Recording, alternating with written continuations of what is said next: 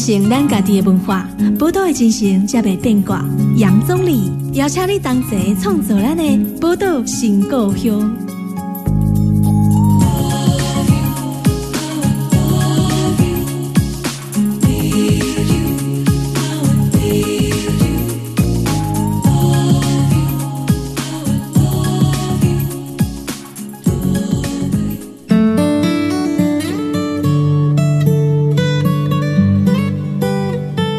欢迎来到伦播网 FM 九九点一大千电台，波多情况乡，大家好，我是钟理。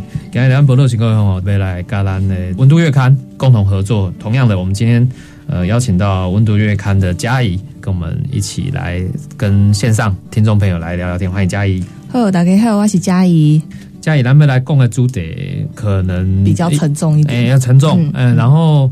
还有可能就是，呃，其实蛮贴近一般民众需求的。对，阿拉讲咱刚才被讨论的，噶咱的不一定跟年龄有关系，可能比较高年龄的长辈，也许会有比较容易发容易遇到的事情。啊，当然也有一些其他的状况，也有什么样的状况？我们来看一下一个新闻啊，一个新闻就是讲的是长照悲歌，有一个老翁闷死了中风期，然后痛哭着说对不起，就是说在台北市有一个蔡姓老翁。他的妻子因为中风嘛，卧床数十年。那日前呢，发烧送医住院。他疑似因为肠燥的疲惫，然后情绪失控，就在长庚医院病房内徒手闷死了他的太太。这样子，那检察官相验以后，依杀人罪让蔡姓男子以五万元交保候传。那这个其实是肠燥悲歌，而且这样子的事情还层出不穷，好像不是常常。就常常一两个月就会听到一次，对对对，你怎么看？其实现在进入老年化社会嘛，那其实现在的人就是普遍活得比较久，但是因为我们在比较年纪大一点的时候，都会遇到一些状况，比如说有人会得到癌症，对，或者是中风，那这种状况有时候不会那么快，就是比如说一两个月之内就过往这样，所以通常。在现在的医疗这么发达的状况之下，大家都可以拖个十年啊、二十年，这都是很有可能的。嗯嗯，对。那这通常都会对照顾者，就是照顾这些病人的人，其实心理压力蛮大的。对对，因为有时候你要工作，但是他们可能没办法自己一个人在家里，他没办法煮饭，没办法走路，没办法自己去上厕所，那一定要有一个人在家里陪他嘛。对对，所以你有时候你可能就。要辞掉自己的工作去照顾他，嗯，对，不然就是要请别人来照顾他。辞掉工作就少了经济对对，经济来源，还要请别人又多了一笔经济负担。对对对对对，因为其实那也不是一笔很小的开销，通常通常都可能会占掉一般支出的一半以上，可能三万到五万一个月的，有可能有。可能，对啊，所以对于就是如果好，我们就想，如果是十年来讲的话，那。就是有一个人要辞职在家里陪他十年，或者是他常常进出医院，然后又要请一个人照顾他，这样子的家庭支出的负担，那就是对他们来讲都会是一个心理上面蛮大的压力。嗯，是啊，所以其实看到像这样的一个新闻，其实有点层出不穷了。就是照顾者的压力太大，然后就变成说你变成一个类似重大的社会刑案，就是就杀人。对对对对对。那杀人案在台湾。之前我常常也在节目上跟听众朋友报告说，按照现在台湾的刑法，杀人案最重可以判到死刑。对啊，那十年以上或者是无期徒刑。哦，对啊，对。那因为我们也常常看到，其实像这样子的案例，那比如说是照顾另外一半好了，就是老年的另外一半，那通常发生了这样子的悲剧，有时候自己的子女都会帮忙求情。是，因为他们其实也很能理解，就是他们照顾者在那个状态的压力下，然后情绪无法宣泄，有时候甚至是儿子或女儿弑母或弑父这样，对，也有这种可能，对，也有这种可能，对啊。但是我觉得大家普遍会给予同情啊，但是就。呃，能不能在刑法上面逃过一劫，那就是法官要去认定的事。像这样的一个社会悲歌啊，确实在我们台湾的法律上，就是法律没有办法帮你解决这个问题。对，法律最终的你还是要判刑啊。对啊，还是会判刑。立马起来判刑啊！伯克脸工，哎，完全完全的好像呃没有所谓的这个罪行这样子，就很难呐。对对对，就可能也许法律上可以做到的。我猜就是减刑缓刑，缓刑对。那做到完全没有罪责，这是呃有一定的困难。对，可是这样子，其实法官也蛮为难的，很为难啊。因为他其实某种程度是制度的问题。你只要共流工，二零一八年台湾就进入高龄社会，二零二五年要进入所谓超高龄社会。嗯，条件比如超高龄社会以上，对，共八十五岁的以以上的老年人口。台湾的占的比例哈会超过百分之十以上，还得叫超高龄。二零二五年哦，啊，今麦是二零二零，要够我当还有五年，对，够我当咱八十五岁以上的老人啊，超过咱台湾人口十趴以上啊，好，那所以这个超高龄社会快要来了。如果台湾迈入超高龄的时候，这个长照的问题、照顾的问题就会变成一个很重要、很重要的议题。议题对。那像这个重要议题，然后就其实我们今天主要不只是要谈高龄社会的问题，我们想要跟听众朋友来聊聊，就是说，哎，那人当然是生老病死，那病哈并不一定都是老人，也有年轻人，对，也有年轻人，中壮年也有。当你生了重病的时候，你病人的尊严怎么去维护？哈，所以我们今天可能还是会把我们更多的重心放在说，尤其你面对一些慢性疾病。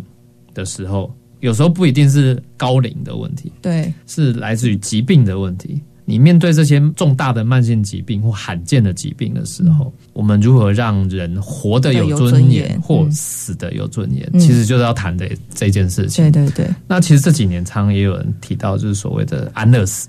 对，安乐死之前蛮著名的富达人的案子。对，安乐死就是富达人主播。对对，你这里年纪刚听过富达人，你家笑了？真的没有，你没听过富达人？对对，也是因为他那个新闻才关注他。对，我也讲富达人，我小时候有听过。我小小时候听过富达人，很知名的运动主球品，嗯，这个篮球啦。棒球啊，点点让我做主播啊，对对对，那他主播讲解算是很精彩，嗯，哦，所以也因为这样才有名。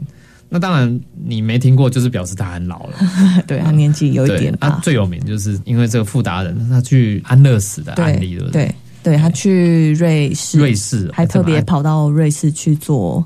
安乐死这样，对，瑞士安乐死，瑞瑞士有这个安乐死的制度。你对瑞士安乐死的制度有什么了解吗？其实我后来看了一些新闻啦，有的瑞士的那个专家，他其实说那个其实不太算安乐死，那个做法其实不太像安乐死啦。真正安乐死是怎样？你知道吗？呃，真正安乐死应该是注射一些一些药药物，所以他其实好像是说那个比较像是陪伴自杀这样子，对。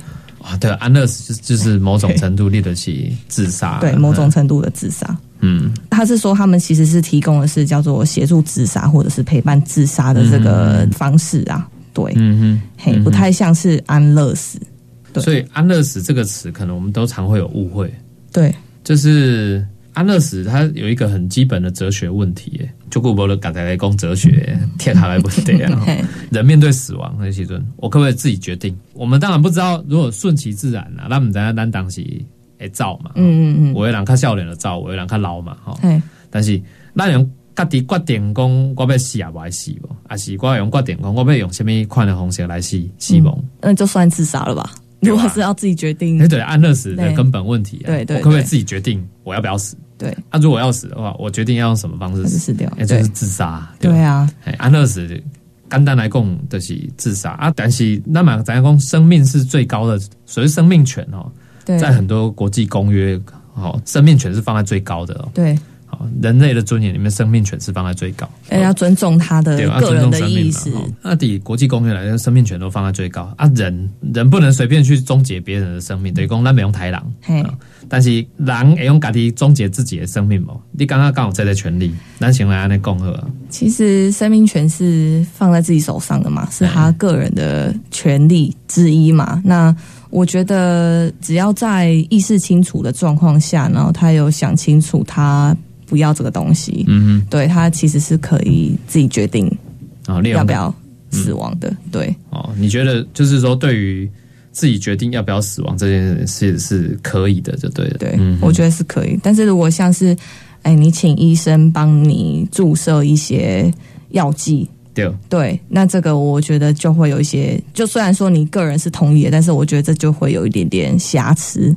嗯对，就是医生能不能帮你做？所以其实这个就是法律上的问题，等于说这个世界上哈、哦，没有一个国家说自杀合法哦，对。但是他也不能说处罚自杀的行为。我可以处罚杀人的行为，但是没有在处罚自杀的行为，因为你自杀，你可能有可能就死，你有可能就死，当然也有可能自杀未遂。可你自杀未遂，人家不会罚你钱，或对把也不会把你关起关，对哎对。对，重点讲呢，嗯。所以自杀你讲有合法不？嘛无吧？嗯，你嘛袂使讲合法。好好，对，因为没有在法律里面哎，嗯你讲有有处罚不？嘛无处罚。嗯，而且法律上基本的面对自杀，你也讲安乐死面对生命权的哦，是安尼这个嘿啊基本的法律是安尼甲你看。嗯，但是，诶，如果说帮助你自杀的这个人，对，诶，那个刑法上就有哦还是会有责任，他就有责任了。对啊。比如讲啊，嘉义你今嘛就拄着一个人讲啊，不然你帮我注射这个毒这个针哦对对对这个毒药，对。帮助我，因为我真的是厌世啊。而且他自己可能没有哎对力气对自己打这样对子，，呃但是你你如果帮他打那一针，嗯，就完蛋了嘞，对，因为你就会变成杀人犯。犯，对，死的人伊家己要死无代志啊，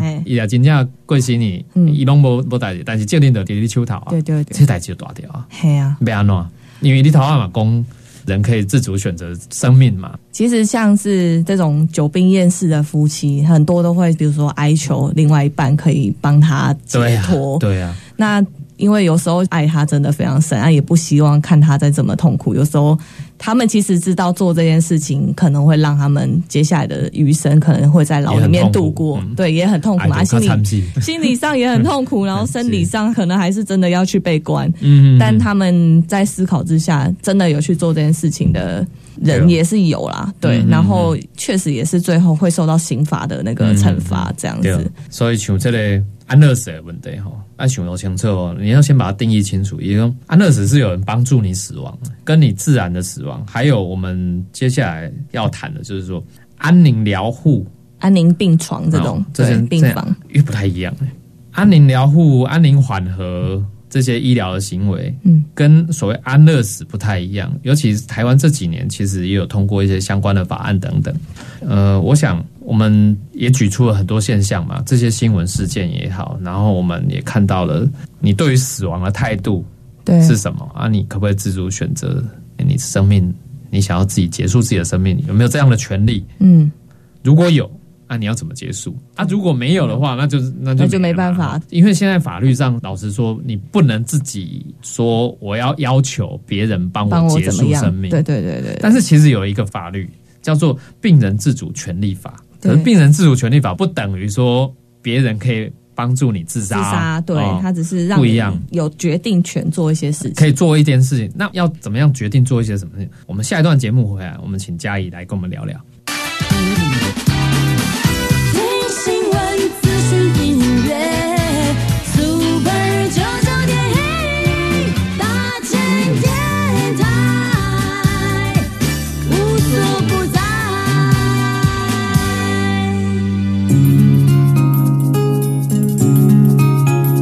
承咱家己的文化，宝岛的精神才袂变卦。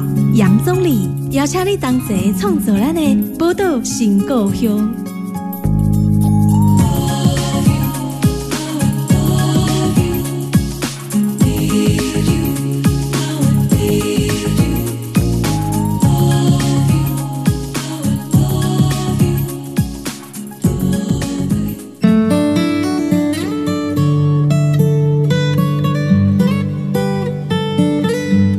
欢迎大家波多人播网 FM 九九点一大千电台波多情况用，我是钟理。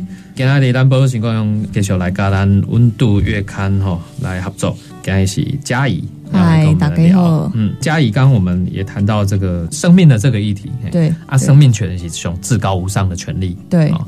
至高无上的权利啊，你可不可以自己决定自己的生命要什么时候呃什么时候终结？对。其实蛮复杂的啦。不过我们先来聊一下，就是说，当然，呃，我们刚刚讨论到安乐死的状况，我我也跟大家解释了嘛。安乐死这个目前来讲，台湾并不合法。对那其实世界上也合法的国家很少。对对对对，好。那像刚刚讲那个富达人的例子是少数啊，糟糕去瑞士，哎，你马爱本景就抽了叫我都糟糕瑞士呢，哈嗯，他其实去了两次，第二次才为什么？才成功，因为家人有在阻挡。哦对，就是儿子说，呃，不想要爸爸离世啊，然后还因此就是去结婚，嗯希望可以阻断爸爸的这个念头。对，哦然后傅达人他其实有觉得，哎，不想要在儿子去度蜜月的时候 发生这样的事情，所以后来又回到台湾。嗯嗯嗯，对，然后后来他真的就是太痛苦了。对，嗯因为他对吗啡过敏嘛，然后全身都很痛，因为他是胰脏癌末期，嗯嗯嗯，全身都很痛啊。然后那种高剂量的吗啡对他来说已经没有用，对。对，生无可恋，哦。所以就最后还是。决定要启程去瑞士。其实，在国外也有一些安乐死的案例，你对。跟大家介绍，有好像有一个法国的男子，这是那个最最近的他写信给马克宏哎，对啊，法国总统。因为法国现在就是还没有办法，也是一样，不能安乐死，对还不能安乐死。黑下面看的小写，他其实就是罹患了一种罕见的绝症啊。哎，对对对，罕见然后疾病。对罕见疾病，然后他也是拖很久，嗯，然后希望就是法国总统能让他可以好好的死亡，就是安乐死这样。哦，要求总统给他安乐死的权利，对对对对，拜托他批准他的安乐死。结果马克龙有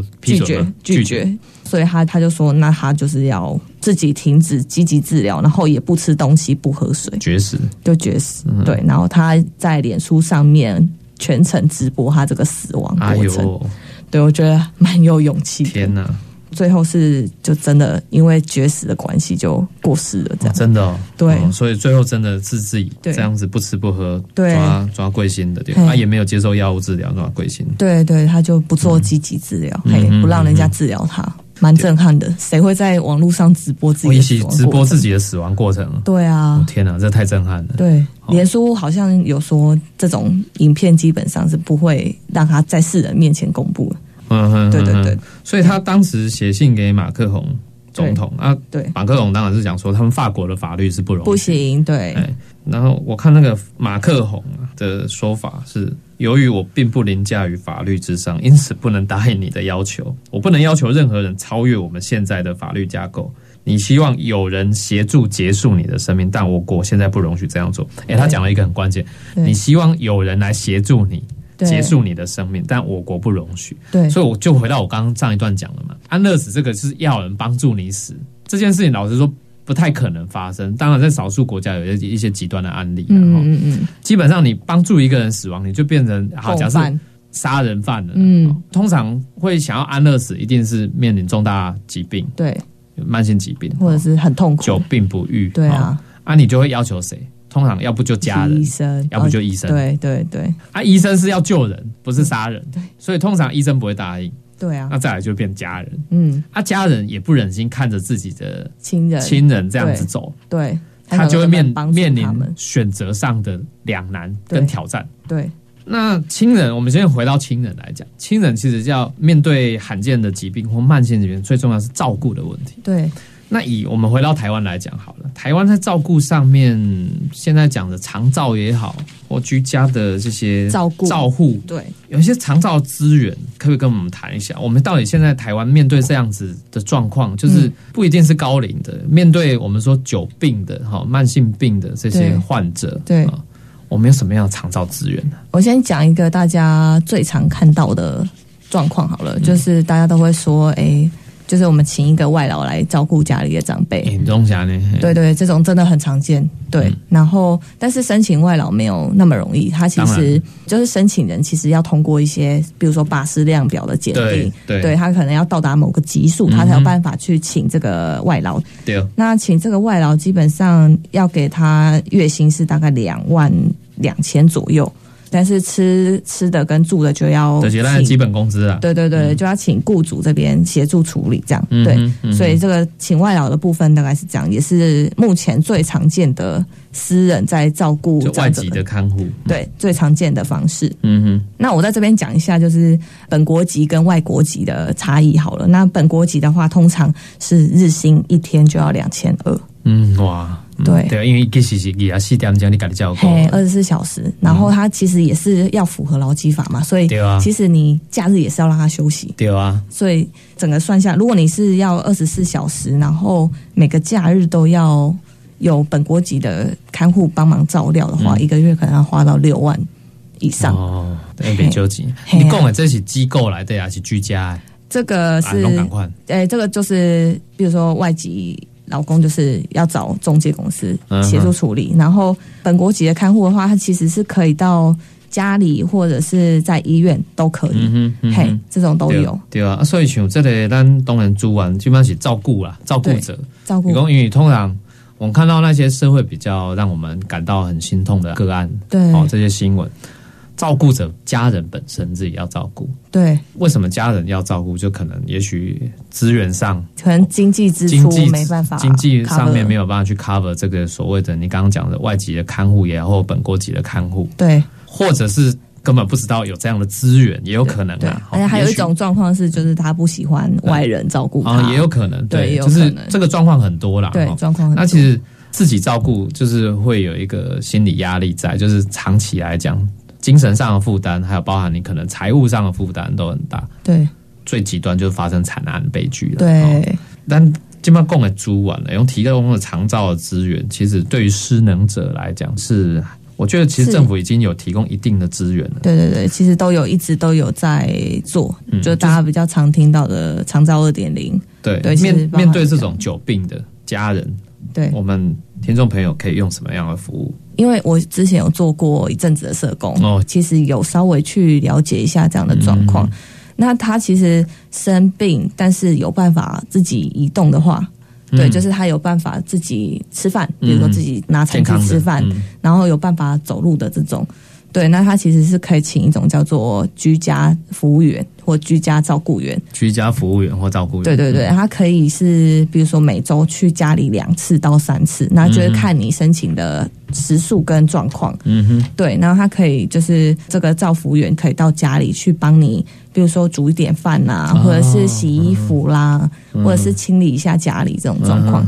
然后有必要的话，可以请他，比如说帮你做一些简单的运动、复健等等的，这种都 OK。嗯哼，对，这种的话其实是这一两年来比较常见的照顾方式之一。嗯嗯，到府服务。对，，到府服务，对，哦然后这种就是政府会 cover 掉大部分的支出，嗯，所以他们其实比如说民众负担比较比较。比较低，大概可能负担一个小时大概六十块左右。那如果真的经济有困难，政府会全额负担吗？会会会，也会。对低收入户的话，就是全额会负担。哦，对所以其实还是有这样的资源可以使用。对，还是有这样的资源可以使用。就是民众家里遇到不管是不是呃六十五岁以上的独居老人呢，或者是生病的老人家，或者是失能者，哦，还有所谓失智者这些，就是政府有提供长照的资源资源对。给大家来使用，没错这样子，哎然后拨打一九六六了。对对对对，然后比较健康的长辈，比较健康，健康但他可能有一点点退化的，嗯。其实我们都会鼓励他尽量能跟人群互动，就是回到社区，对，回到社区去让社区的大家共同照顾他。基本上况点就是社区关怀据点的对哎，都是这样子哦，嘿啊，就还我看他们有时候也觉得蛮好像蛮快乐的，哎，大家呢聚在一起，秋秋瓜啦，对啊哦唱唱歌。运动一下，运动一下起做一些运动，对，然后做一些手工艺啊哎等等，然后去跟大家吃饭聊天。社交的生活，对他们其实这样子退化的会比较慢啊。像我自己的阿妈也是在照顾关怀据点里面，对吧？哎，还有老人彼此照顾，对对对对对对对对就是对。特别高端啦，嘿呀、而且他们也是去认识新朋友，我觉得也是很有趣。喜欢嘿呀、嗯嘿呀、有时候发现哎、这个是住在我隔壁之类的，但是对啊他们对啊可能以前从来没有机会认识。可以社区八卦也在那聊，对吧？聊一聊看，哎，就是社区呃谁跟谁比较好 对对对，有时候又是啊，就可能讲一下家里的孙子怎么样啦，对一些话触题。啦，嘿。嘿呀、利用尴尬的台湾的人情味底下来对蛮一块对吧？对啊，但这个是属于说比较呃，你说健康健康的，嗯对，但是像这种很慢性病，比如说一些罕见疾病，对。这块呢是回到你讲的那个叫做居家，哎，算是居家照顾吗，还是说机构里面的，就是养护机构？养护、机构，养护机构里面的照顾，但还是需要照服员，对不对？对，就是其实那种养护机构里面本来就会有照服员，那也有那种就是其实家人真的。呃，没有心力去照顾他，就将他送到所谓的对。养养老院或养护中心之类的地方。嗯嗯嗯照顾中心，对，照顾中心，那这个状况也是有啦，就是、嗯但是一个月大概可能就也要付个三万以上，哦，，对，看等级，蛮没救。对，也是不少。对，然后基本上是像保险公司拢有推一些保险的，有这种长照险的任务，嘿啊呃，笑脸型跟贝克，对，保险员都会说啊，你早点买起来，现在买比较便宜啊，对了，什么的。因为咱二零二五年以后进入超高龄社会，超高龄他就没有，不是高龄社会啊，超高龄啊哦，超高龄社会啊，所以相对有经济能力的民众，当然是可以从私人保险去做对 cover 选择对哦对对。那、可是政府当然在这个部分，我觉得要某种程度，我们要因为咱台湾最引以为傲的健保的资源。啊健保资源，啊，健保的资源你也不能做无谓浪费啊，嗯。所以当然希望大家都健健康康。哦对。啊，有提供该有的服务，当然要有。我觉得现在尽可能在 cover 所有的服务，嗯。就是说居家的啦，要在机构里面照顾的啦，啊，你嗯失能的，或者甚至你你有辅具的需求啊，你需要拐杖啊，提供那个轮轮椅椅啊啊，等等，对对对，哦甚至病床啊啊，病床等等这些辅助的工具都有，然后还有什么喘息服务。对，还有喘息服务。喘息服务可能大概看不了解，嘿，喘息服务的话，其实主要都是要帮助照顾者，嗯让他们可以不要那么累，然后让他们有一点时间可以自己休息。叫狗的。嘿，自己照顾的可以申请这种的，一样就是也会有居服照服员到家里去帮忙协助，比如说洗澡啊，对对对洗澡那种嗯或者是做其他的，就哪里供哎，就看他有什么需要整理东西呀啊、啊，对对对对，这种。西安呢哈。对那那可能还有现在我们看到很多什么富康巴士，富康巴士。那种就是交通接送，对对对。啊到医院或者是家里往来的。对，做附件啊什么的。哦。然后大家如果也有看过，也有那种沐浴车，哎，沐浴车，对，就是可能它比较没办法在家里洗澡，然后可能一个礼拜会请一次到两次，嗯通常都是一次啊，是。帮忙洗澡就让他上沐浴车去洗澡这样子。所以子。咱龙听柳工这么建户的长照二点零嘛，吼对对，长照资源也算是蛮丰富的，但是知不知道、懂不懂得怎么用，那就不一定，就不一定。哦。听就没有你刚才听的，这次这部你就谈掉啊。哦对对，就知道这些资源你你怎样建户几几挂租完，所以你要真正都有加问题的时候，我觉得我们要充分懂得利用政府的资源。那、如果真的你身边有这样的朋友或亲戚家人不知道的话，你就可以把这样的资讯传达给他们。对对一九六六这个长照的专线。线，好，感应共之类，哎、你也真正拄着这个问题，你卡在一九六六可以做这个咨询，对哦，对啊，咨询是不用钱。咨询了你所在的县市有虾米款的资源，因对提供互你，对啊，甲你讲啊，面对这样的状况，怎么申请啊你要安怎申请，嘿啊安怎走，嘿，哦，真正毋啊，毋知安怎走，我感觉一定。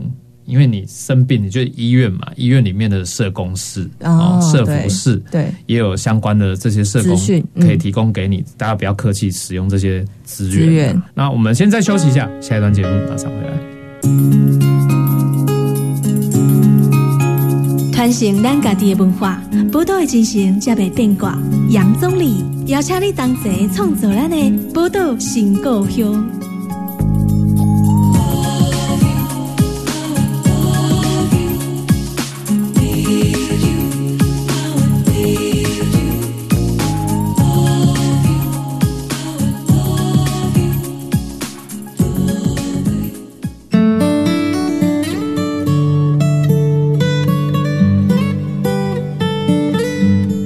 大家波多联播帮 FM 九九点一大千电台，波多情故乡，我是钟理。今日波多情故乡吼，咱是甲咱温度月刊固定的合作的时间吼啊，邀请到嘉义来甲咱节目。头啊，嘉义甲咱讲到，即马就是政府的资源啦嗯吼，政府资源会用提供到咱有需要的用到这个长照资源诶哎朋友吼。嗯，利用有需要卡一九六六吼。当然，咱无希望讲爱用到这资源，因为用到这资源其实真辛苦，因为就生病嘛破病你才会用到这资源。对。啊，当然希望大家足健康诶，啊，拢无无代志嗯，吼，啊，都袂用到这资源。嘿，但是真正有需要的时候，你用用。啊，其实头仔咱刚才就讲到迄个安乐死嘛，吼，对，头仔讲富达人的案例，案例在法国的一啊，个法国嘛有一个对嘿一个病病患的案例嘛，嘿对，对讲安乐死伫台湾并无合法，但是刚刚那，咱就无法度，互咱的生命吼更有尊严呐、哦其实是有的、嗯，台湾其实是有通过这个病人自主权利法，就在去年，去哦去年啊。去年年初，二零一九年哈。对对对，其实台湾二零一九年通过了这个法律，等于说，呃，我们现在真的面对这个病人自主权利法，哎，我听说是亚洲第一部对我们是亚洲第一部的。保障病人自主权哦，台湾真的是有够先进的，什么都在亚洲的 什么都在第一名，对。第一名啊。这个其实现在是政府有通过这个法案，这个法案是说要先预立医疗照护咨询的程序之下，才能签署预立医疗决定，听起来很复杂，请嘉怡来跟我们聊聊病人自主权利法跟这个安乐死一不一样？就是我们其实还蛮常遇到那种，哎、病人已经意识不清楚了，嗯，对，然后医生可能就会问，就是现场的家属说啊，现在是要急救吗？还是要要让他就是过去这样子？对，通常这个状况，因为病人已经没办法表达他的个人意愿了，就只能问家属嘛。那通常家属其实在这个状况下，心理压力也很大。对，如果我放弃急救，那我是不是表示我不爱我的这个家人，还是嗯我是不是不好啦，就是不孝，会背上不孝子的那种，或者是他心理上会过不去啦？是，对，就是哎、我是不是就是这样杀了我的家人？嗯哼对对，这种状况。所以为什么我们会去通过这样子的法律？就是希望病人人在就是还有就是那时候他可能不是病人，哎就是他在他还状况 OK，然后健康，是，然后意识很清楚的状况下。去做一，我未来如果遇到这样的状况的时候，我想要怎么样？这个跟你很像在写遗嘱的概念对，很像在写遗嘱，但是他写的是医疗的治疗，嗯医疗治疗，我被按照挂钉了哈。医疗治疗说预立这些医疗的医疗决定决定，它其实有一个程序的。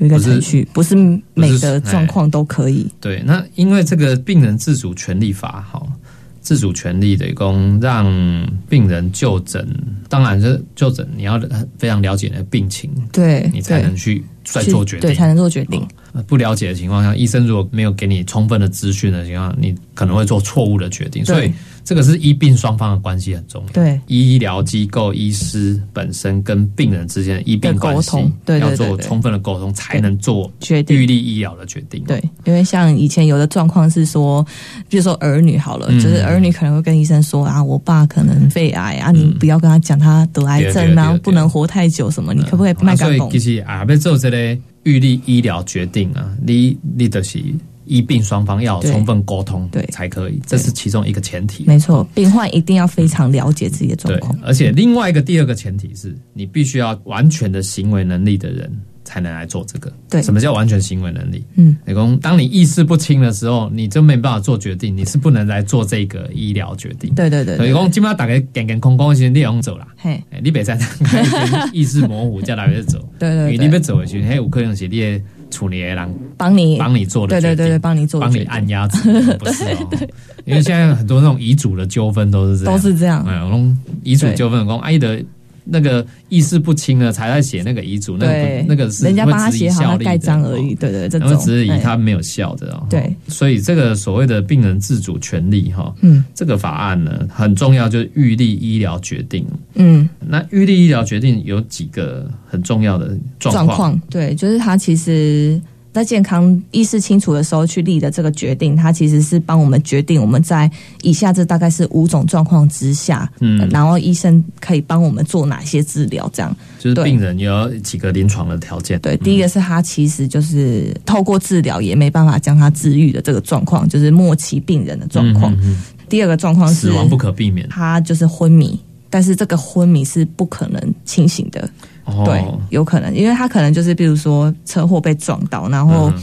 他昏迷指数一直在三左右，对对对。昏。迷状况不可逆转，对，不可逆转，他可能就是躺在床上六个月，然后都哦没有好转的状况之下，这种意识仍然没有恢复。对这种昏迷状况，然后是不可逆的，就是他不太有机会会清醒的这个状况，也可以就是去执行他意识清楚下写的决定，这样。嗯哼，然后再来就是永久植物人，对，就是已经被判断是永久植物人，嗯对然后再就是他已经是重度失智，重度失智，对，阿诺用生理重度失智，就是他会有一个量表，嗯对，然后就是可能会去勾说他可能没有办法自己吃饭，或者是这种功能性的，嗯或者是失智的评估量表。对，就是他有一些分数，然后达到这些分数之后，就会被判断为是重度失智。嗯嗯，对，就是他没办法自己一个人过生活，对，然后再来就是一些比较笼统的主管机关，就是他可能会每年公告的重症疾病会有增有减啊。那这种状况的话，也会符合他事前预立的这些医疗决定，是可以在这些状况下适用。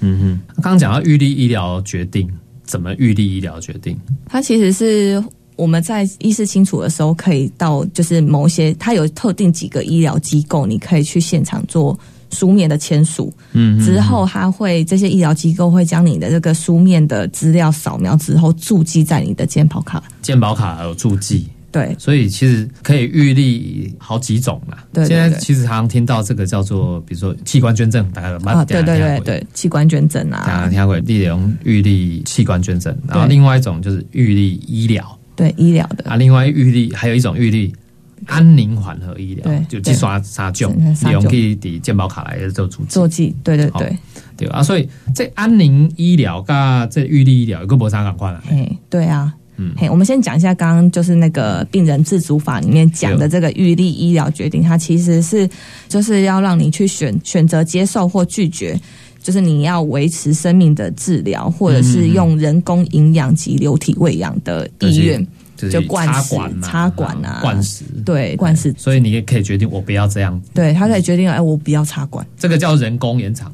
对人工延长生命的那个状况的手法。对对对，嗯。我觉得插管好像大家都多多少少有听过啦。对，对，像我的阿金在跟我讨论这个案子的时候，他就说他以后绝对不要插管，或者是不要去压心脏，让他那个叫 CPR，对对对对对对，心肺哎复苏。所以其实我觉得比我在长一辈的长辈们，他们其实都心里有那个底啦，嗯。对，所以才会他会想要多去了解一下这个法案，这样。嗯，嗯其实病人自主权利法另外一个更之前早前立法的，就是早一早一点，早一点那个安通过的，宁缓和医疗条例也有。对，有他这个安宁缓和医疗条例比较特别，它是临终的时候，对临终的时候才能执行他的事事前的那个意愿。对，跟这个病人自主权利又不太一样。对，又不太一样。那其实我们在讲那个安宁缓和医疗条例，它其实是在临终的时候可以选择拒绝心肺复苏术或者是维生医疗，是也是插管的。对，不要让他躺在床上那么久，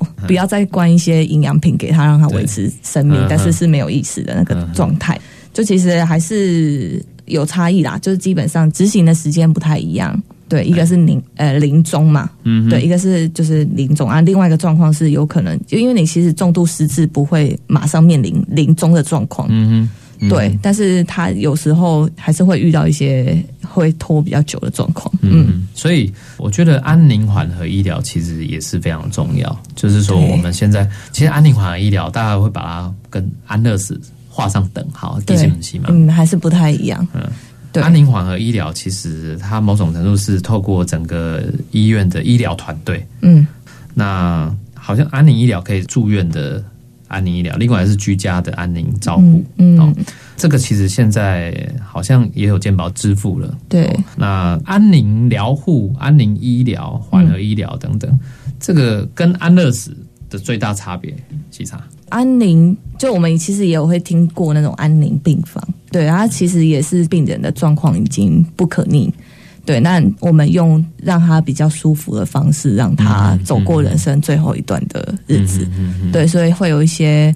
就是比如说护理师啊，或者一些志工啊等等的，会去陪伴他这样子，对，嗯，就比较不会做积极治疗啦，嗯嗯，对，增加他个人痛苦这样。对，其实安宁疗护啊，其实我记得以以前大学在学所谓医疗社工的时候，也常常会提到这四个字。对那就在谈说，呃，台湾发展这个安宁疗护其实蛮应该超过二十年了，然后那其实我们现在通常会讲说，人都都已经快要病重意识，刚刚讲说已经意识不清了，才有家属来签什么一些同意书啊，什么徒劳增加你很多痛苦，对对你知道吗？目前其实台湾签这些什么预立安宁医疗医疗的啊或者好像很少，很少很少。比例不高。对，我们有看到一个一个数字啊，就是讲说那个签那个安宁缓和条例的，大概就是占总体人口的大概一趴多这样，哦，很少对，非常少，应该二十几万而已不到三十这样。嗯，啊，所以讲，其实我们呃社会上多数人现在还是没有所谓病人自主的概念，然后对。那变成说代替病人做决定的都是家属，啊，家属自己会产生极大的痛苦，对啊，这个东西其实也不好。嗯，所以，听众朋友，你你真正你也起码有去一个大病院啊，看、嗯看医生，你洗刷用去那个服务台，去问一下要怎么。么签。服务台都有志工可以告诉你说，我们如何对于病人在做自主的方面哦，有一些自主的权利，可以让你呃活得有有尊严严，对啊，走的也有尊严的，对啊，而不是说让这个死亡的过程，就是说，你如果知道要面对死亡这件事情，你可以跟你的好朋友、你的亲人对，哦、你的家人好好的告别，好好的沟通，好好的对。就是面对要离开。如果说因为有一些是意外，那没办法，哦对对对，那、你如果知道说生命即将走到终点，那、你嗯。可以有一段时间让你好好面对要走到终点的这个过程，有尊严的离开。那怎么跟你的亲朋好友友好好的来告别，好好的道歉 呢？一些后悔啊哦什么的或者这些，就是我觉得人生可以把这些事情做得更圆满一点对。对嗯嗯。对啊。如果我们知道自己的死期是什么时候，应该会更珍惜现在的状对，况。那其实它某种程度比安乐死其实更有尊严。对安宁缓和医疗，或者是说我们预立一些这个医疗的病决定啊，对，预立医疗决定，嗯，如果都做得很好的话，我觉得生命会更有尊严呐。哦所以我们在谈生命权的时候，呃生命权最重要的是尊严这两个字才会彰显出来。尊重个人的意识啊，嗯对，也要在这个上面再多努力。是。嗯，时间关系哦，宝岛新故乡今天节目进行到这边，也再次谢谢温度月刊嘉怡。谢谢大家，拜拜。